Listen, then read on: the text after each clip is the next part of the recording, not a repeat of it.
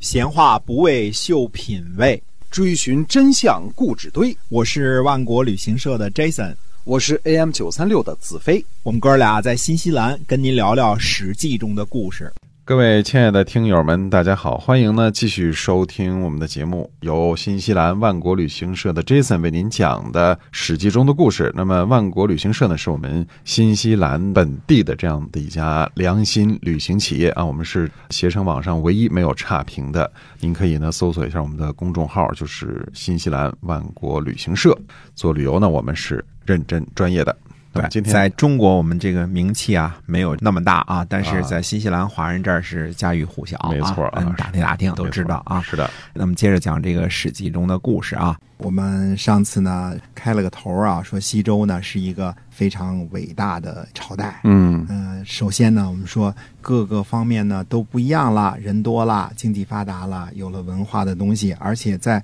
商朝末年的时候，我们就知道有很多的文字记载的这个东西了，比如后来姬子说的好多事儿啊，什么五福啊这些个东西啊，这个哎都有了，罪呀、罚呀，而且有了这个刑罚了，周文王给抓到监狱里边去了，嗯，他得有这监狱这么一号体制啊，对吧？嗯被圈在油里。那周文王呢，当时叫西伯昌啊，嗯在监狱里也没闲着，写了一个八卦啊。嗯，不是说周文王是这个八卦小报的记者这个意思啊，他真是搞了一个八卦啊，这个嗯八八六十四卦，啊哎这个给你，就我们说的是八卦的八卦啊，嗯，不不是八卦卦的八卦卦哎啊，对明白了。那就是说，在政治、经济、哲学、刑法、文学各个方面，它已经发展到了一个非常崭新的阶段了。嗯，那后来您说，以前我们说商代夏的时候，就是商汤他们家把嗯这个大禹他们家给打败了。对那现在不是就是周武王他们家把商汤他们家又给打败了吗？打败了哎怎么回事嘛？就、嗯哎，这个是对的，就这个一个家族。一个家族涨潮，我们叫一个朝代嘛，啊，dynasty 这个英文这个词儿就是朝代，对吧？嗯嗯那现在是姬姓的，姬姓的这个掌权了。那么姬姓掌权了之后呢，它跟以前特别不一样的是，实际上是一种文化上的内涵。我们说伐纣成功了，革命成功了啊，嗯姬姓家族呢，实际上带给天下的是一种什么东西呢？它带给天下以德治天下这么一个概念。啊嗯，这个呢，呃，是姬姓家族这个祖祖辈辈秉承的这么一个道德体系。那哎，这个道德体系呢，我们要想清楚，它是很重要的一个，它不是以力量的大小来决定的，嗯也不是以金钱的多少来决定的，它是以什么呢？以德来决定的。这个德呢，它就破除了以利为轴心的这个社会组成了。啊，它而且在统治形式上呢，你德嗯一开始遇见这字儿说这是什么意思啊？它是一个形而上的东西，它不是一个具体的一个物件儿，嗯对不是一个具体的物件儿，它是一种思想，一种思潮。这个事儿啊，我们特别感谢啊易中天先生的一个贡献啊，嗯因为易中天先生有本书，我能看出来，在他在写这篇文章的时候，他那种发现的欣喜若狂。他发现了一个什么事情呢？就是说这个“德”这个字儿啊，本来是一只眼睛在大道通衢的意思，结果呢，到周朝之后的呢，他就加了一个“心”，哦，之前呢没有这个心，现在我们说道德的德有个心啊，嗯有底下有个心心啊，嗯这是这简体字也给也有个心啊。说道德的这个德呢，有一个心，没有一个心，这就是周之前的德和周之之后后的的德德的不一样。嗯我们说解释“德”这个词啊，就后来人解释说“德者德也”，这个“德”呢，就跟得到的这个“德”是一一个样的意思。啊那只不过是什么呢？让别人都得其所，就是嗯让每个人都得到的差不多，你这人就有德了。啊，每个人该得多少得多少，这就有德了。你就有这心了是吧？嗯那他把这个新的这个概念呢注入到德这个之后呢，那那易中天先生他特别高兴的写了这篇，他就去查证说，看看这个古代的出土的这些个青铜器上刻的这些字儿是不是在周之前没有这个心。那最后他的朋友说，哎，是没有这个心，然后之后才有这个心。那这个德呢，只有在周之后的铭文当中出现，也就是说，德这个概念，甚至这个文字都是老周家发明的，就是姬姓他们来发明发明的，啊哎，包括形，包括貌，包括这个概念都是他们家发明的。那这个德呢，使人各得其德的这个，它有一种社会财富分配的意思了。它有让人们该得什么得什么嘛。所以有“心”字的这个得了之后呢，它成了一种思想的东西，它成了意识的东西，它成了一种形而上的东西了。那这个德成了一种品质了。那么姬姓家族认为呢，天子的这个品质就是应该在分配的时候持有的一种品质，就是让人该得什么就得什么。嗯所以我们说，呃，要吊起书包来记起来说，老子说啊，天之道啊，损有余而补不足；不足嗯呃人之道呢，损不足以奉有余。老天爷啊，就是嗯削这个高的，补这低的。嗯这人的这个社会呢，就完全不一样，是损害不足的去补那个有余的。对举个例子，大家都知道，人说哎，马云那么有钱了，说这个是不是所有的人都挣马云的钱呢？嗯嗯，你仔细想想想就明白了，其实是什么？他挣所有的人的嗯钱马云挣所有人的 钱，对，而且还继续在挣。对这人之道呢，就是损不足，这个奉有余。孰能有余以奉天下呢？你怎么才能够说这个我又有余，然后呢，我还能够把天下给治理好呢？唯有德者，嗯你只能靠什么呀？唯有道者，这是老子说，唯有道者。但你有道的时候呢，才能这样。那么周家的天下说的是什么意思呢？说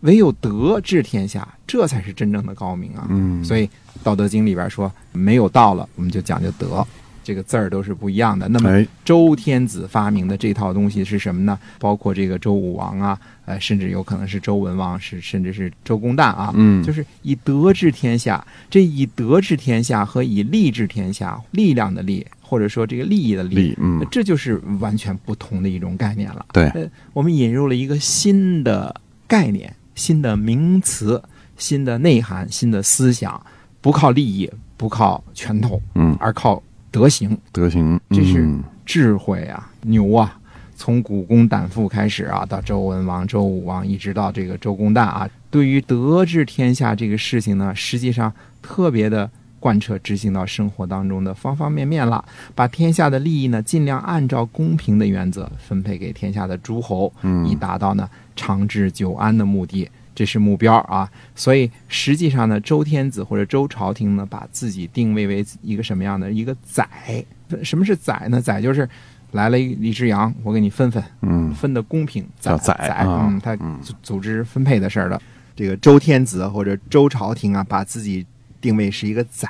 嗯而且呢，名义上呢是一种什么样呢？少占多给，我自己少点儿，嗯，你多点儿。损有余而补不足是吗？他是什么意思？他说我要尽量的提高自己的德行，嗯这个能力，而且呢，提高自己的能力。他以这个事情呢为原则，而不是说我主宰天下的时候，我自个儿给自个儿多分一分儿。哎他主宰天下的时候是统治者的身份出现的，对吧？嗯嗯那他呢，给别人多给一点儿，他尽量自己呢多劳动一点儿，嗯他是这种心态的。那这个德行的这种心态，那其实已经很大的进步，很大的了不起了。是是是，嗯啊，那不是说你来分猪肉，你给自个儿多分一块儿，把啊肥的分给自个儿，现在没这样，就把瘦的分给自个儿，啊那也不行。我宰猪，这猪肉我自个儿多来点儿哈。嗯是他这个宰老周家创始这几个人啊，周文王、周武王、周公旦啊，嗯这几个人都是非常的兢兢业业的。周公旦就是我们说这个周公说啊，战战兢兢，如履薄冰嗯，啊，如临深渊，如履薄冰哎，，就这是他说整天对待天下的态度就是就一刻都不敢松懈是吧？哎，对，嗯就站在薄冰上这种态度的。嗯那么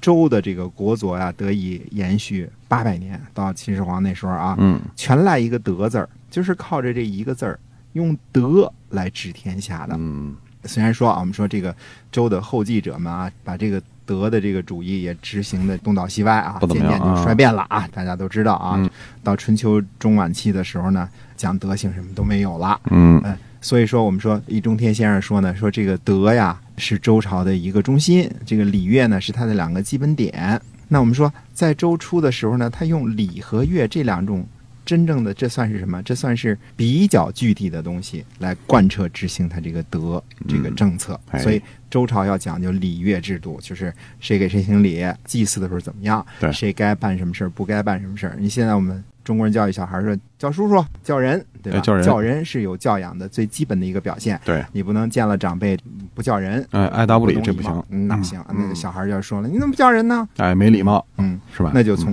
周公那时候一直传下来的。嗯嗯，，感谢他老人家。家吧，这所以我们说，这个呃社会慢慢变了，等到这些个子孙们也都不屑了，对吧？最后、嗯到最后不怎么行的时候，那我们又出来一个人。春秋中晚期的时候，我们就复古了，Renaissance 了，对吧？嗯 搞什么呀？搞这个复古礼乐制度。这个鼓吹者是谁呢？是孔夫子。嗯，这是要复古什么东西呢？要恢复周初的这些个理念。哎就是为什么呢？这就叫拨乱反正，把这些错误的东西就给它拿掉。我们要恢复到这个古老那个活力，有给天德的下这个是那样哎有的这个德状治态，天下，嗯然后大家都辛辛苦苦好好干活管理儿天下，好啊好这干活，别老自个儿给自个儿弄好吃的、弄对好穿的。哎那你到春秋晚期的时候，实际上各个诸侯都是给自己捞好处啊，对吧？嗯各种不堪的啊，这个我们不说了，比捞好处还多呢，还还经常有生活作风问题哎，等等。所以叫礼崩乐坏是吧？啊，对呀、他根本就是不是如临深渊、如履薄冰了，他整天穿着绫罗绸缎的，吃着好东西，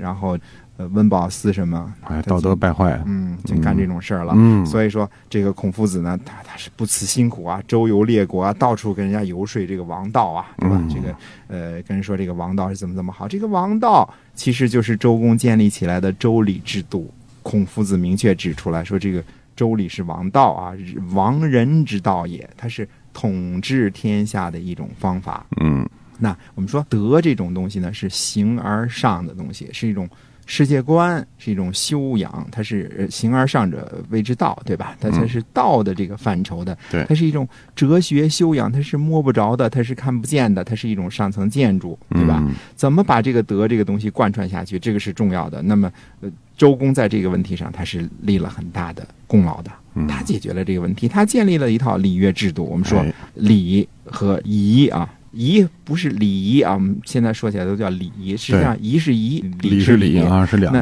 那礼和仪相对来说呢，仪呢是僵化的，是形式的，嗯是看得见摸得着的。那个嗯礼呢，它有的时候呢还是形而上的东西，有的时候嗯它是一些个行为做事的一些个呃思想道德准则方法，就像我们现在说这个嗯、呃马列主义似的，毛泽东思想似的，嗯，好多嗯时候这个思想的精髓呢你是看不见摸不着哎的，对吧？嗯嗯，它这这么个意思啊。这个仪和礼的这个核心呢，它是德，所以让诸侯们教给他们的子弟们干嘛呢？呃，你们学学历史，嗯，背背《诗经》，哎啊，学好数理化，嗯，对这是，我长家点的 道德，那那会儿不学数理化啊，呃也不需要学英文，你 不哎会对英文单词也没事儿啊。哎，但是诸侯们呢，了解历史了，了解历史人就变得聪明了，人了解历史他就有有智慧了，因为你看着别人犯的错呢，你可能就不会犯了，嗯读对吧史使人明智嘛，嗯哎，读史使命，这这是弗朗西斯·培根说的，是吧？嗯，培根说，对，嗯英国的火腿说的。嗯那我们说，通过读《诗经》呢，让人有这种韵律的语言的这种感觉，嗯知道美，对吧？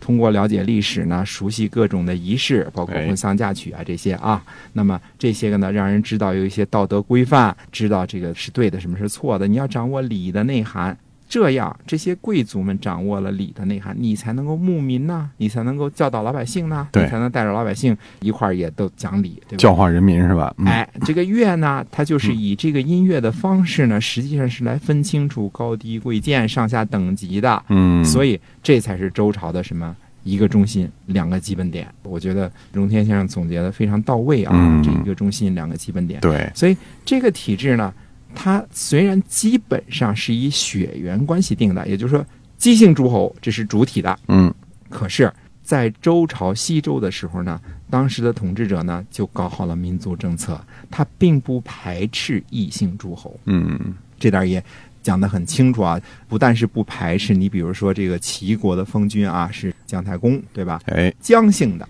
姜姓的，嗯，那其实这个想法也对，都是姬姓的，那到时候娶公主往哪儿娶 啊？同性不同婚，对，嗯同姓不同婚嘛，对吧？这个叫变姓制度啊，哎在周朝的辨别姓氏的这个制度啊。嗯那所以说呢，异姓诸侯呢也是受到他的礼遇的。那么中州一带呢，齐国呢始终。不论是后来换了统治者了，变成田家了、陈家了，嗯对吧？那依然呢是中国八百年当中的一个东方大国。嗯啊，那么姜姓的也是好的，也是没问题的。同时呢，他还分封了好多前朝的后代，比如说我们说归姓啊，归姓呢是谁呢？是陈，陈是谁呢？陈是大顺的后代，嗯都是有其他的姓儿的，有姬姓的，但是呢，各民族呢一块儿呢共同发展。共同繁荣。哎，虽然说整个周朝的时候也都有什么民族之争啊，就华夷之争啊，谁是华，谁是夷狄，嗯，东夷、西戎、南蛮、北狄，就是总而言之，除了中原的都是落后民族，哎，所以他这个血统贯彻的也很好，对其他民族团结的也很好，嗯那这些方面呢，都是为周朝的这个政治制度的稳定起到了很大很大的作用啊，嗯，那么西周的说到了西周这个文化这个方面啊，那么还有一点要讲的，那我们还是有时间的时候，下次再跟大家继续分享。是，感谢我们听众朋友的收听啊！我们今天史记中的故事呢，就先跟您讲到这儿，欢迎您收听我们的下一期节目。